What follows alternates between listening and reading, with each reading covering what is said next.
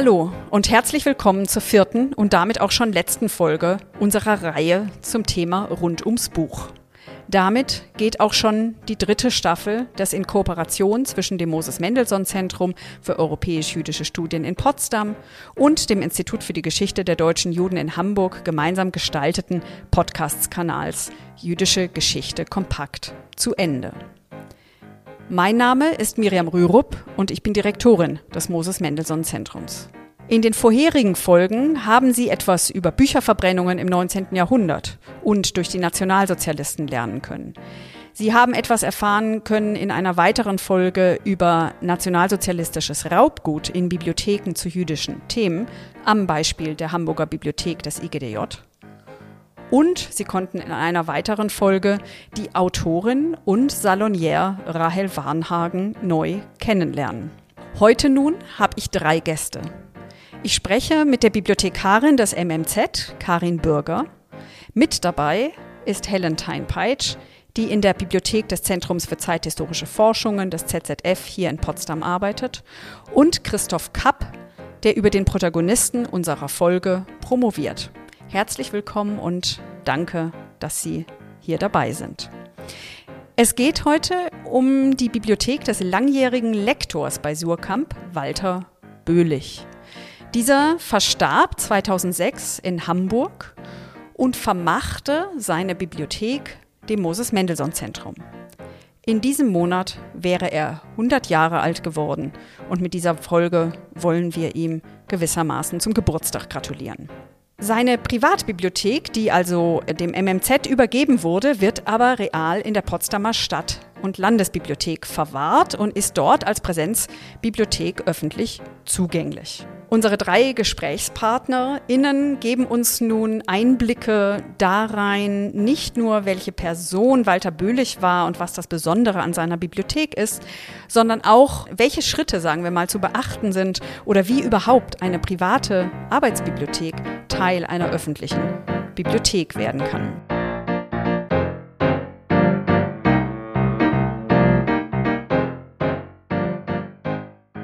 Damit jetzt Sie, liebe Zuhörerinnen und Zuhörer, eine etwas genauere Vorstellung davon haben können oder entwickeln können, über wessen Bibliothek wir hier eigentlich sprechen, denke ich, es wäre gut, vielleicht mit einer sehr konkreten Frage einzusteigen, die ich äh, an Sie, lieber Herr Kapp, richten möchte, nämlich die Frage, wer war eigentlich Walter Böhlich?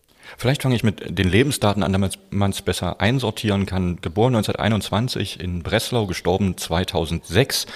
Er galt und wurde benannt als prototypischer Intellektueller der alten Bundesrepublik. Er war Übersetzer, er war Lektor bei Surkamp von 1957 bis 1968, Herausgeber, er war Publizist, freier Publizist ab 1968, also ein Mensch des Wortes, der wenn man eine Besonderheit sagen will, vor allen Dingen immer im Zusammenklang von literarischer und politischer Publizistik seine Besonderheit hat. Das ist wirklich ganz wunderbar in, in einer, wie sagt man, in einer Nutshell äh, zusammengefasst zu einer Person. Aber ich bin sicher, wir kommen noch weiter in die Details und in die ganze Vielfalt des Themenspektrums von Walter Böhlich. Denn nicht zuletzt sprechen wir über insgesamt fast 15.000 Bücher, die über seinen Nachlass äh, ans Moses Mendelssohn Zentrum gegangen sind und dann aber aufbewahrt werden jetzt in der Zent und zur Verfügung gestellt werden der Öffentlichkeit in der zentralen Stadt- und Landesbibliothek. Und da würde mich jetzt interessieren, das MMZ hat ja ziemlich viele Nachlassbibliotheken. Wie kam es ausgerechnet zu Walter Böhlichs Nachlass ans MMZ?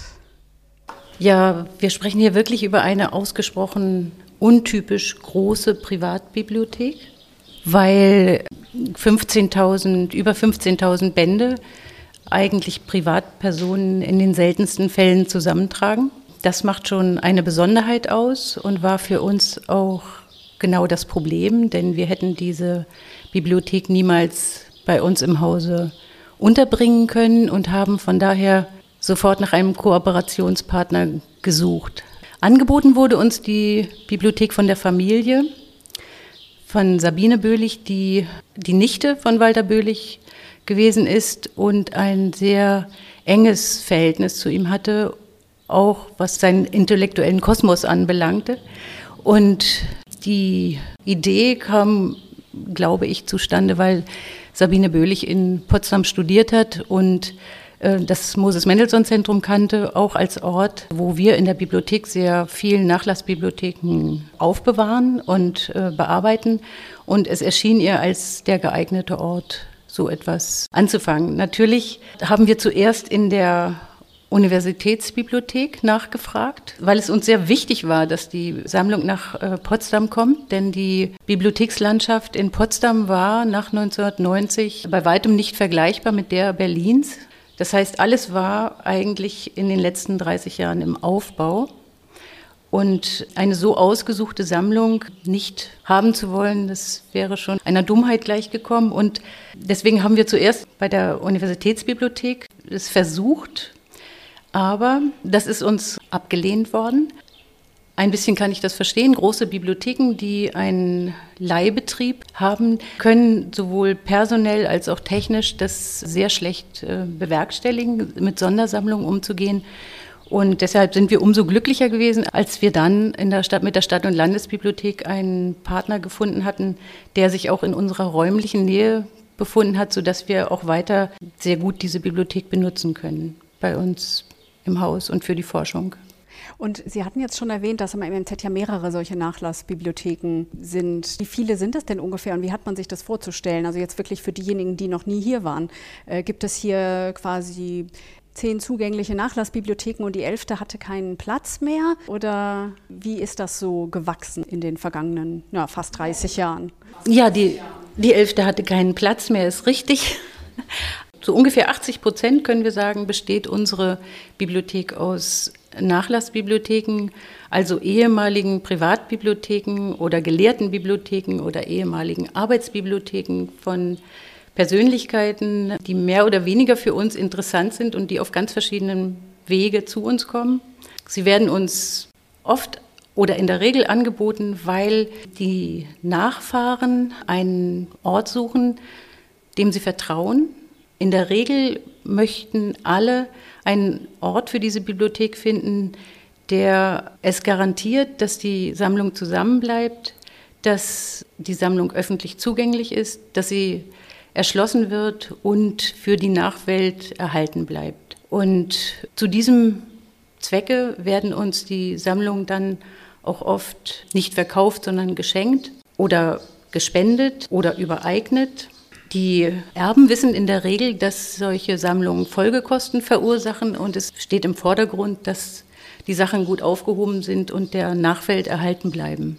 Das mit, mit der öffentlichen Zugänglichkeit ist ja wirklich ein ganz besonderer Aspekt und es ist ja nicht nur öffentlich zugänglich im Sinne von, dass man sich ausleihen kann, wie es dann eben in den ganz großen Bibliotheken wäre, sondern in dem Fall ja so, dass man in die Bibliothek selbst gehen kann, dass man ja wie ein räumliches Reenactment quasi machen kann, nur nicht mit dem früheren Mobiliar. Das wäre sozusagen noch, noch die Krönung der Bibliothek wahrscheinlich, wenn man sie komplett verpflanzen würde. Aber daraus würde ich jetzt auch so meine Frage ableiten, die vielleicht an Sie beide geht. Also sowohl an Sie, Frau Bürger, die Sie mit dem Nachlass direkt zu tun hatten, als auch an Sie mit der Frage, die Sie dann mit der Katalogisierung zu tun hatten. Also was, wie verpflanzt man so eine Bibliothek aus den Privaträumen in dann einen öffentlichen Raum? Also Sie können auch gerne beide darauf äh, antworten. Also Sie, Frau Tein-Peitsch, hatten ja mit der Systematik zu tun und Sie mit den Kisten und Büchern von vielen Nachlassbibliotheken, die dann ins MMZ gekommen sind. Wie geht man mit diesem Prozess um? Ja, zunächst einmal ist der Transport zu organisieren. In der Regel übernehmen wir auch die Kosten für diesen Transport, wenn uns schon eine solche Sammlung kostenlos angeboten wird. Im Falle der Böhlich-Bibliothek sind wir in einer außergewöhnlichen Situation gewesen, weil die Familie diesen Umstand mitbedacht hat und uns auch zu der riesigen Sammlung die Erschließungskosten vermacht hat, übereignet hat. Und das ist ein Glücksumstand, den man in der Regel nicht hat. Also das ist eine sehr, sehr außergewöhnliche Situation gewesen. Da haben einfach Büchermenschen mitgedacht. Und dadurch konnten wir diese Bibliothek viel, viel schneller als alle anderen Sammlungen erschließen und zugänglich machen. Ja, also in der Regel kommt es zu, zu Absprachen also auch die Erben begleiten den Prozess sozusagen oder die Nachfahren.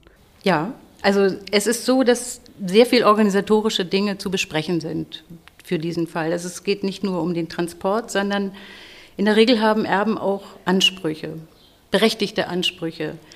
Sie wollen Sicherheiten, sie wollen einen Vertrag, sie wollen auch die Räume äh, sehen, in denen die Dinge aufbewahrt werden. Und es ist so, der, natürlich können wir das Mobiliar nicht rekonstruieren. Wir haben aber durchaus Sammlungen in unserem Bestand, wo wir so etwas wie eine Anmutung des ehemaligen Arbeitszusammenhangs versucht haben zu rekonstruieren mit einigen Möbelstücken, mit Bildern, mit kleinen Dingen, die das Ganze auch haptisch machen. Und das ist ganz besonders für Forscher sehr, sehr wichtig, ähm, sich auch atmosphärisch in die Arbeitswelt wieder hineinzuversetzen.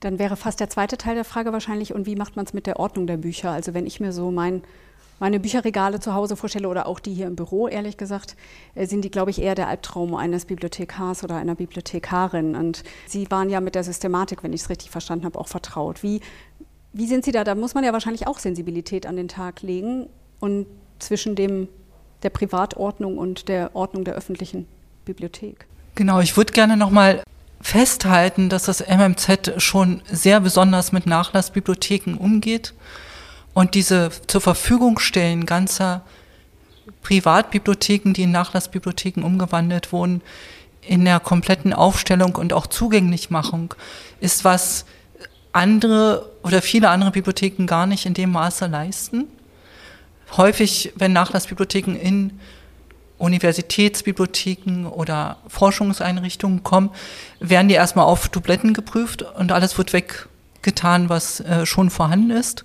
Und am allermeisten Fall werden die einfach in den Bestand eingegliedert und eventuell noch durch ein elektronisches Findbuch erkenntlich gemacht. Das ist eigentlich das übliche Verfahren.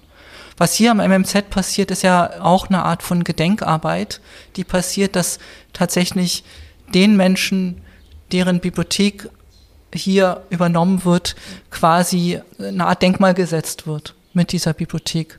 Also es ist eine sehr gute Möglichkeit zu forschen über diese Person, indem man sich anguckt, was haben die eigentlich gelesen, wie sind sie mit den Büchern umgegangen. Und dann ist es auch wichtig, dass auch die zehnte Goethe-Ausgabe da ist, weil eben Böhlich damit anders umgegangen ist als Ludwig Geiger oder so. Aber das würde ich erstmal festhalten. Bei Böhlich hatten wir tatsächlich sehr großes Glück, dass eben schon buchaffine Menschen die Bücher eingepackt haben. Man muss sich vorstellen, Walter Böhlich war eben ein Büchermensch, der hat in einer zweieinhalb Zimmerwohnung in Frankfurt am Main gelebt, von 1955 oder 57 an, ja, bis äh, Mitte der 2000er. Und die Bücher haben sich sozusagen da Raum genommen, auch wenn kein Raum mehr da war.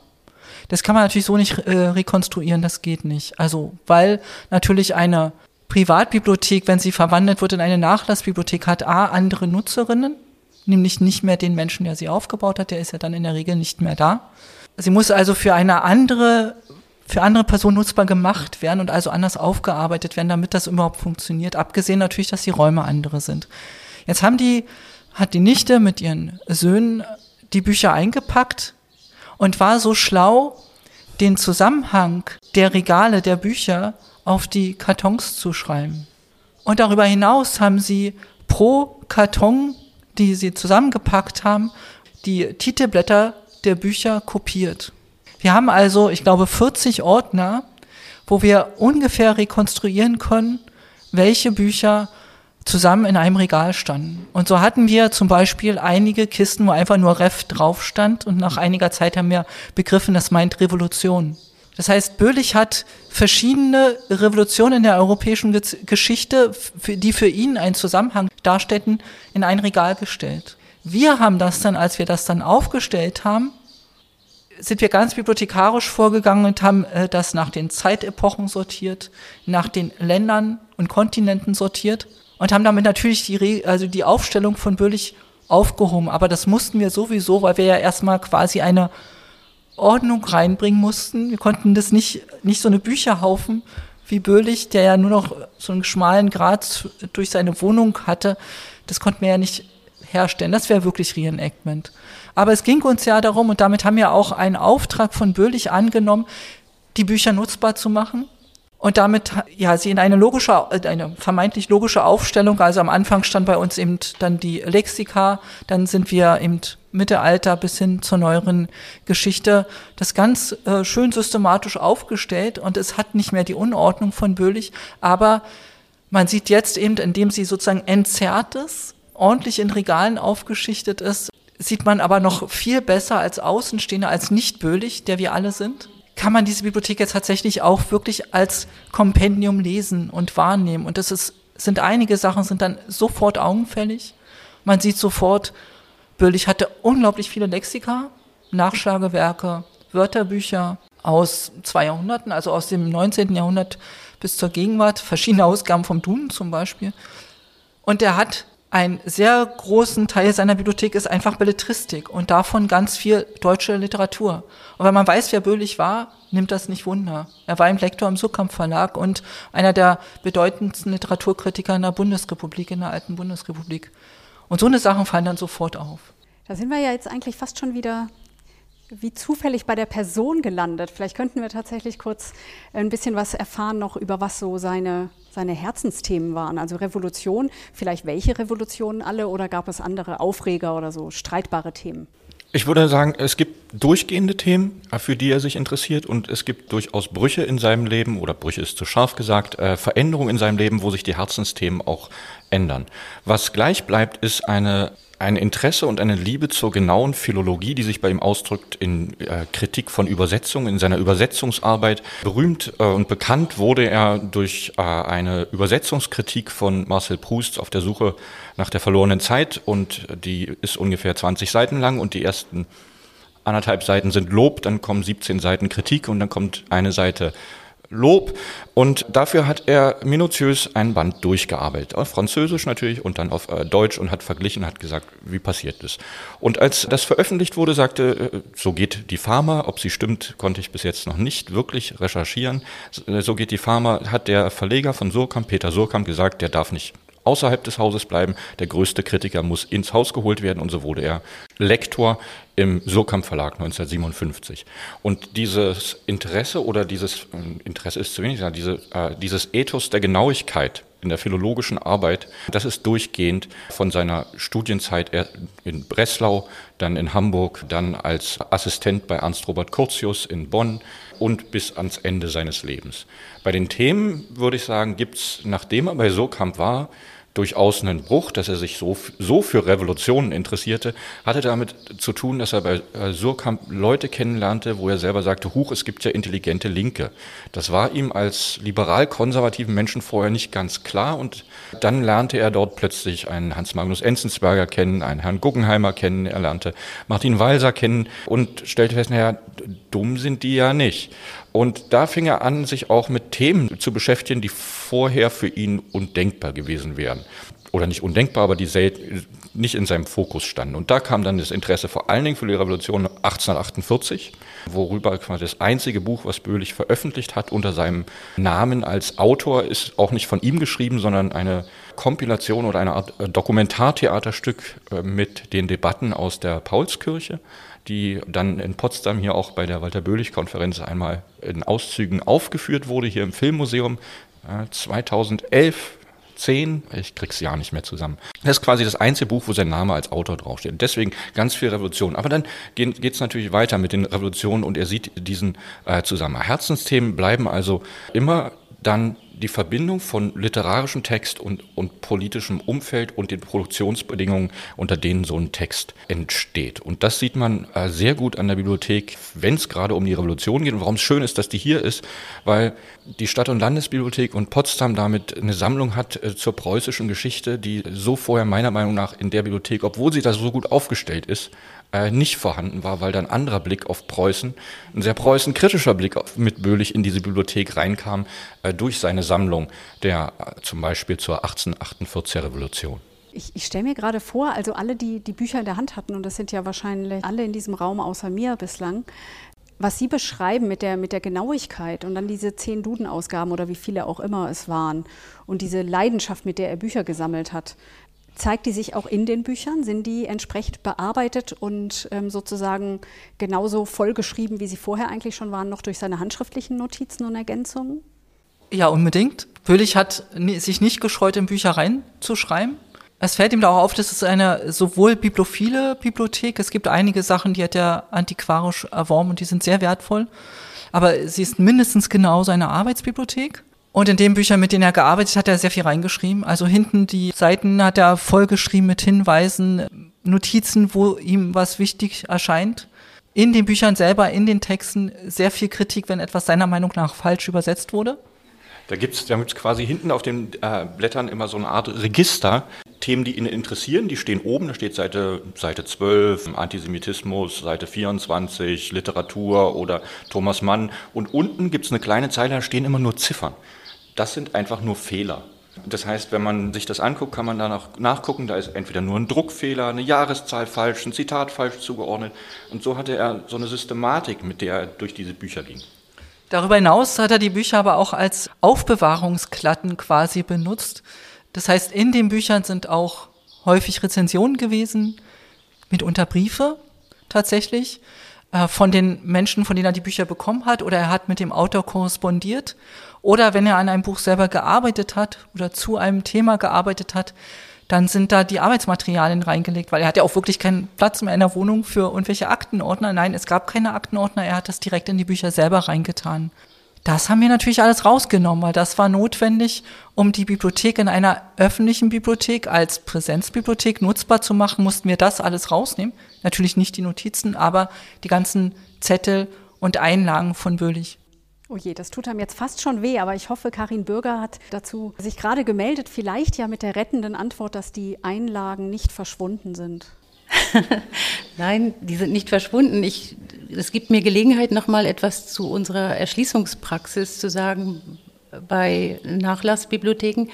Also wir müssen uns ja vorstellen, dass die Arbeitsbibliothek noch vor 40 Jahren als sozusagen in Kauf genommen wurde. Das war nicht Bestandteil des Nachlasses. Diese Dinge wurden in der Regel verkauft oder verschenkt oder sind in Antiquariaten verschwunden. Und diese, dieses Augenmerk auf die Büchersammlung zu legen, ist ein Prozess der letzten 30 Jahre.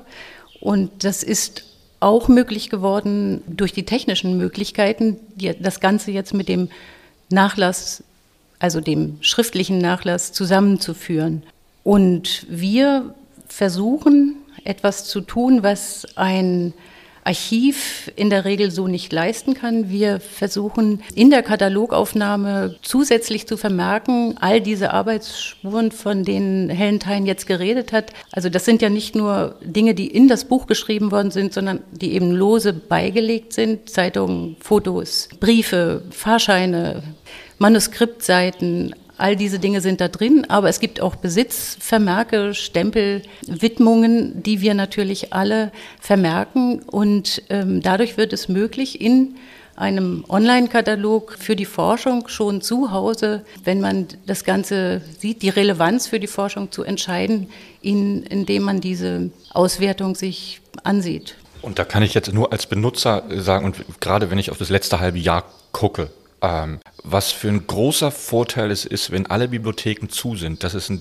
digitales Abbild erstmal gibt und dass man was sehen kann, was in den Büchern drinne ist und da nicht einfach nur steht Autor, Titel, Erscheinungsjahr, Verlag, Signatur, sondern dass da steht plus Rezension, dass da wirklich so genau aufgenommen wurde, dass teilweise die Register mit abgeschrieben worden sind, die böhlich da hinten reingemacht sind. Das heißt, dieses letzte halbe Jahr hat mir das MMZ also wirklich das Leben damit gerettet, dass wir Dinge da nachschlagen konnten, weil wir, wir sitzen gerade, ich mit meinem Kollegen Wolfgang Schopf in Frankfurt einer Briefausgabe von äh, Walter Böhlich und wir, äh, da gibt's einfach in so Briefen immer so Nebenbemerkungen, die sind nach 60 Jahren leider nicht mehr erklärlich. Wenn da ein Herr Böhlich 1956 schreibt, er will jetzt auch eine Rezension schreiben, obwohl der Herr Fechter auch schon geschrieben hat, aber seine ist blöd, dann ist man da, wer ist denn jetzt Fechter? Welche Rezension ist gemeint? Alle Bibliotheken waren wegen Corona zu. Wie recherchiert man? Und es ist ja mitnichten so, dass wir das meiste schon digitalisiert haben. Und das heißt, die Rettung und die Lösung war, das in Frage stehende Buch einfach nachzuschlagen in Böhlichs Bibliothek und dann stand da im Katalog drin, ah, liegt ein Zeitungsartikel, eine Rezension von Herrn Fechter bei, erschienen in den Bücherkommentaren. Und ansonsten wären wir von Pontius zu Pilatus gegangen, um irgendwelche Slots in geschlossenen Bibliotheken oder clandestin heimlich hinten Bücher irgendwo rauszubekommen. Und hier war es einfach nur der perfekte Katalog. Also ich träume ja auch so ein bisschen davon, ich weiß nicht, ob, ob Sie das Projekt Footprints kennen in den USA, die über die die Wanderung von Büchern sozusagen nachvollziehen wollen, über die Exlibris und Widmungen und so weiter. Und das, das geht ja in so eine Richtung. Und die Hannah Arendt Bibliothek, glaube ich, in Michigan ist sie, nicht? die hat quasi die Marginalien auch von Hannah Arendt, also wie sie Bücher gelesen hat. Und bei ihm wären das wahrscheinlich dann entsprechend diese ganzen Korrekturen und ähnliches, aber eben auch eigene Gedanken oder sowas mit eingescannt. Und das heißt, man kann wirklich diesen Leseprozess des Menschen nachvollziehen und kommt damit ja auch, also nicht nur den Büchern und der Aufstellung, sondern tatsächlich auch dem Denken des Menschen so nah wie nur irgend geht. Aber genau das ist, was ich meine, dass man eine Bibliothek auch lesen kann als Ganzes. Nicht nur die einzelnen Bücher, sondern das ist eben das Großartige, was das Moses Mendelssohn Zentrum, das sage ich eben auch als Nutzerin und Außenstehende. Ich habe ja auch hier jüdische Studien studiert und habe als solche die Bibliothek kennengelernt, dass wenn man so eine aufbereitete Nachlassbibliothek vor sich hat, dann kann man eben gucken, mit welchen Büchern hat derjenige gearbeitet, der Wissenschaftler, der Forscher, der Religionswissenschaftler, der Intellektuelle? Was lag dem zugrunde und eben, wie hat er die benutzt? Und das ist halt tatsächlich eben eine super Quelle. Und äh, um nochmal das ganz handfest zu beschreiben, tatsächlich liegen diese ganzen Zeitungsartikel jetzt nicht mehr in den Büchern, sondern schön abgelegt in Archivkästen. Und es gibt ein Archivkastenverzeichnis zu der Böhlich-Bibliothek. Das ist nicht mehr Böhlichs Bibliothek, das ist jetzt die Nachlassbibliothek von Böhlich, die dem MMZ gehört. Und entsprechend hat sie das nach ihren eigenen Kriterien eben aufbereitet, dass es bestmöglich nutzbar ist. Und das, was Sie sagten mit den Ex Libris, äh, meine Kollegin mit der, ich habe das mit zwei Kolleginnen aufgearbeitet und die eine Kollegin war sehr großer Fan von Ex Libris, die hat tatsächlich alle Ex Libris abfotografiert oder eingescannt, glaube ich. Äh, wir haben auch ein Verzeichnis sozusagen der Ex Libris, die in der Böhlich-Bibliothek vorhanden sind. Wenn, also die Bibliothek, ich habe das ja auch so verstanden, dass sie nicht nur zugänglich gemacht wird, sondern dass sie auch dafür sorgen, dass Menschen in die Bibliothek kommen und sich für sie interessieren durch Veranstaltungen, Programmen und so weiter. Und wir machen, wir sprechen ja jetzt auch ausgerechnet über Walter Böhlich, um auch seinen 100. Geburtstag sozusagen zu feiern. Wie haben Sie das so gestartet, nachdem die Bücher dann aufgestellt waren in der Bibliothek? Wie macht man das dann, die der Öffentlichkeit schmackhaft zu machen? Na, es hat ja ein bisschen gedauert. Wir haben die Böhlich-Bibliothek aufgearbeitet in einem Zeitfenster, wo die Stadt- und Landesbibliothek in Potsdam geschlossen war, weil das Gebäude komplett neu gebaut wurde entkernt und neu gebaut wurde. Ähm, und dann war noch mal ein paar Jahre Zeit, bis dann wirklich die, also die Bibliothek dann richtig einzog und dann mit der Eröffnung der der Neueröffnung der Bibliothek, der Stadt- und Landesbibliothek, ist dann, war dann eben auch die Walter Böhlich-Bibliothek zugänglich. Und mir war ziemlich schnell klar, dass dieser Walter Böhlich, der den größten Teil seines Lebens in Frankfurt am Main gelebt hat und so ein richtig westdeutscher Intellektueller war, hier in Potsdam so gut wie gar nicht bekannt ist. Der hat ja eben auch keine Bücher geschrieben oder kaum den kannt, kennt hier keiner. Also ist es schon notwendig, ihn hier bekannt zu machen. Eine erste Strategie war, wir haben eine Konferenz organisiert. 2009. 2009, direkt zum Abschluss, nachdem wir mit der Einarbeitung und Katalogisierung fertig waren. Haben daraus ein Konferenzband gemacht, haben eine gewisse wissenschaftliche und auch publizistische Öffentlichkeit damit äh, für die Bibliothek interessiert und damit war in der Welt, es gibt die Walter Böhlich Bibliothek und die ist da und die ist benutzbar. Dann ist sie 2000 13. 13, äh, danke, eröffnet worden. Und dann haben wir gleich gesagt, wir machen sofort eine Veranstaltung, wo wir diesen, diesen Korpus an Büchern vorstellen. Wir haben einen Schauspieler eingeladen und haben aus Briefen von Walter Böhlich vorlesen lassen. Briefen, die seine Bücheraffinität darstellen. Briefen und Rezensionen waren das. Das war der, der Auftakt. Und dann haben wir bis kurz vor Corona zwei, drei, viermal im Jahr Veranstaltungen gab, wo wir mit dem hiesigen Stadttheater ko ähm, kooperiert haben, Schauspielerinnen eingeladen haben, denen gesagt haben, wir möchten gern, dass du dieses Buch liest. Wir machen dir einen Auszug und wir begründen das, weil Walter Böhlich in seiner Rezension, in seinem Vorwort, in seinem Nachwort, wo auch immer, bestimmte Schwerpunkte festgelegt hat, warum warum man auf, worauf man achten soll in diesem Buch. So war es zum Beispiel bei Marcel Proust, war es die Beziehung des Erzählers zu seiner Großmutter. Das hat uns dann sehr einfach gemacht, aus diesem riesigen Buch eine kleine Erzählung rauszunehmen und daraus eine ganz wunderbare Veranstaltung zu konzipieren. Und diese Veranstaltungsreihe hat sozusagen den Effekt, dass Leute dahin gekommen sind, weil mal jemand Marcel Proust liest, weil sie den Schauspieler vielleicht toll fanden. Das sind immer noch keine Gründe, warum, wer ist jetzt weiter bürdig, völlig uninteressant. Aber in dem Moment, wo sie dann da waren, haben wir dann am Anschluss immer, im Anschluss immer eine Führung durch die Bibliothek gemacht. Und dann wussten sie, da gibt's ja diese Nachlassbibliothek. Und ich weiß von den Kolleginnen, die dort in der SLB arbeiten, dass natürlich ist so eine Präsenzbibliothek mitten in der öffentlichen Bibliothek, die ganz anders funktioniert, erst einmal ein Fremdkörper. Zumal Walter Böhlich ist so wie eine kleine Nutshell, eine ne, Bunde, alte Bundesrepublik hinein implementiert in diese Potsdamer öffentliche Bibliothek. Aber da sind halt Bücher, die gibt's, gab's vorher nicht in Potsdam. Diese ganze Edition Surkamp in einer Menge, dass man den Regenbogen wirklich sehen kann, der da mal konzipiert war. Und damit ist jetzt sozusagen rezipierbar, wahrnehmbar für die Potsdamer Bürgerinnen und Bürger einfach ein Stück weit äh, bundesrepublikanische ja, Intellektuellen und ähm, Literaturgeschichte.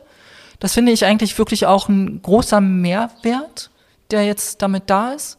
Ja, und die Veranstaltung, die, ja, ich habe schon mit der Zeit dann gemerkt, dass sie wirklich zunehmend ihre Fans hatte und dass das Konzept sozusagen auf verschiedenen Ebenen diesen Menschen, der sozusagen in der Weltliteratur ein quasi ein Weltbürger in der Weltliteratur ist, den zugänglich zu machen, ähm, dass das funktioniert hat. Und ich glaube, dass schon jetzt viele Menschen, zumindest die die Stadt- und Landesbibliothek benutzen, irgendwie auch wissen, dass das da ist. Gegenüber direkt der Bibliothek ist so eine Art Lesebalkon. Die wissen, die können sie nicht ausleihen, aber sie können die Bücher dann eben dort direkt vor Ort lesen. Und auch so eine Vorteile nutzen, wie, dass es zum Beispiel viele Bücher, die äh, ursprünglich nicht in deutscher Sprache erschienen sind, dann eben in beiden in Originalfassung und in Deutsch da sind, dass man das direkt vergleichen kann von Garcia Marquez, ich weiß nicht, sind sehr, sehr viele Bücher da in Original und eben auch alles auf deutscher, in deutscher Sprache. Und das äh, bietet sonst kaum eine Bibliothek, also auch eine Uni-Bibliothek nicht. Jetzt haben Sie gerade einen Buchtitel schon genannt. Das wäre vielleicht noch so eine, so eine Frage zum Schluss. Normalerweise frage ich immer nach einem Lieblingsort der, oder ein besonderer Ort, den man mit der Person oder dem Thema, über das wir gesprochen haben, verbinden würde. Das wäre in dem Fall, würde ich jetzt denken, wahrscheinlich automatisch diese Bibliothek, aber vielleicht ja auch nicht. Aber jetzt würde ich vielleicht in das Detail der Bibliothek gehen. Gibt es von den 15.000 Bänden eins, was Sie besonders gerne immer wieder in die Hand nehmen, aus welchen Gründen auch immer? Und sei es auch nur, weil der Ex Libris vielleicht so wunderschön ist, dass man ihn immer wieder sehen möchte? Also ich habe durch Walter Böhlich Mercè Rodoreda kennengelernt, die ich vorher nicht kannte, eine katalanische Autorin. Und dieses Buch, das also in einer dieser Veranstaltungen der Reihe aus Böhlichs Büchern vorgestellt wurde, war auf der Plaza del Diamant. Und das habe ich dann danach auch mehrmals noch gelesen. Das ist wirklich. Wir mussten bei der Veranstaltung Taschentücher verteilen. Es ist ein extrem berührendes, extrem trauriges Buch was man, es gibt ja Bücher, die kann man, da kann man das Ende nachschlagen, wenn man ungeduldig ist. Äh, bei dem sollte man es wirklich ma nicht machen, aber man sollte es von vorne bis hinten äh, durchlesen. Das war, äh, über dieses Buch hat er nur eine ganz kurze Rezension geschrieben, die war 20 Zeilen lang, da stand, aber man hat daraus gemerkt, da war, da war Herzblut und eine, äh, eine, auch eher an versteckter Stelle, nicht im Spiegel oder in der Süddeutschen wie sonst, sondern in einem Literaturmagazin und nur auf 20 Zeilen und wir wussten danach sofort, das ist was Besonderes, hat hingehauen, das war toll. Und wenn ich jetzt äh, noch eins äh, sagen sollte, dann auch wieder nicht, weil es bibliophil ist oder ähnliches, sondern weil er als Übersetzer für einen Autor sehr viel getan hat. Es war Hermann Bang, ein dänischer Autor, und er hat mehrmals in seinem Leben von ihm äh, Bücher übersetzt. Es war auch einer, sagen wir, Lieblingsautoren von Thomas Mann. Und das war eins seiner Liebsten hieß Sommerfreuden und auch das haben wir in der Lesung schon äh, vorgestellt. Und deswegen, es gibt nicht eins, sondern diese Lesereihe soll gerade zeigen, äh, dass, es ein, dass aus Einzelnen ein Kosmos entsteht. Das geht mir ähnlich. Was ich an Böhlich so toll finde oder die, was mir die Beschäftigung mit Böhlich gebracht hat, war ein Intensivkurs in Literaturgeschichte oder in Literatur überhaupt. Ich habe auch schon vorher gerne Bücher gelesen, aber da dann noch mal sehr viel mehr mitbekommen, was es an Weltliteratur überhaupt gibt. Er hat mir da wirklich Welten geöffnet. Und da kann ich jetzt nicht sagen, dass es einen Autor oder eine Autorin oder gar nur ein Buch gibt, was mich äh, ganz besonders berührt hat. Ich bin ihm sehr dankbar dafür, dass er mich eben auf Rodoreda aufmerksam gemacht hat, auf Ramon José Sender. Das war jemanden, mit dem er sogar auch befreundet ist. Da gibt es sehr, also Briefe auch und sehr tolle Widmungen zwischen, also die an Walter Böhlich gegangen sind. Aber Walter Böhlich hat eben auch meine Perspektive auf Autorinnen wie Virginia Woolf oder Gertrude Stein oder eben Marcel Proust wirklich nochmal komplett geändert und geschärft. Und dafür bin ich ihm unendlich dankbar. Kaum zu glauben, schon wieder ist eine Folge vorbei. Ich weiß nicht, wie es Ihnen geht, liebe Zuhörerinnen und Zuhörer, aber ich muss zugeben, ich würde am liebsten sofort mit diesen Lektüre-Tipps ausgerüstet und der offensichtlich ja erforderlichen Packung Taschentücher in die Bibliothek nach nebenan gehen und anfangen, in dem einen oder anderen Buch zu schmökern. Ein sehr, sehr großer Dank an Sie, liebe Frau Teinpeitsch, liebe Frau Bürger, lieber Herr Kapp, für diese vielseitigen Einblicke, die Sie uns heute gegeben haben. Und diejenigen unter Ihnen, die immer schon mal überlegt haben, vielleicht das eine oder andere Buch oder die eine oder andere Bücherkiste an eine Bibliothek zu übergeben, konnten ja sogar praktische Hinweise mitnehmen, womit sie dann das Herz der Bibliothekarinnen und Bibliothekare erfreuen könnten. Ich sage nur kopierte Titelblätter. Damit sind wir also am Ende von Staffel 3 zum Thema rund ums Buch angekommen. Ich hoffe, Sie haben Anregungen mitgenommen und sind auch bei unserer nächsten Staffel dabei, wenn ich wieder an meinen Kollegen Björn Siegel übergebe und das Team des IGDJ in Hamburg schwerpunktmäßig übernimmt. Und sie in der nächsten Staffel dann in verschiedene Themen rund zu Fragen jüdischer Gemeinden in Deutschland nach 1945 einführen wird. Ich freue mich, wenn Sie auch da wieder dabei sind. Bis dahin, bleiben Sie gesund und interessiert. Wir hören uns.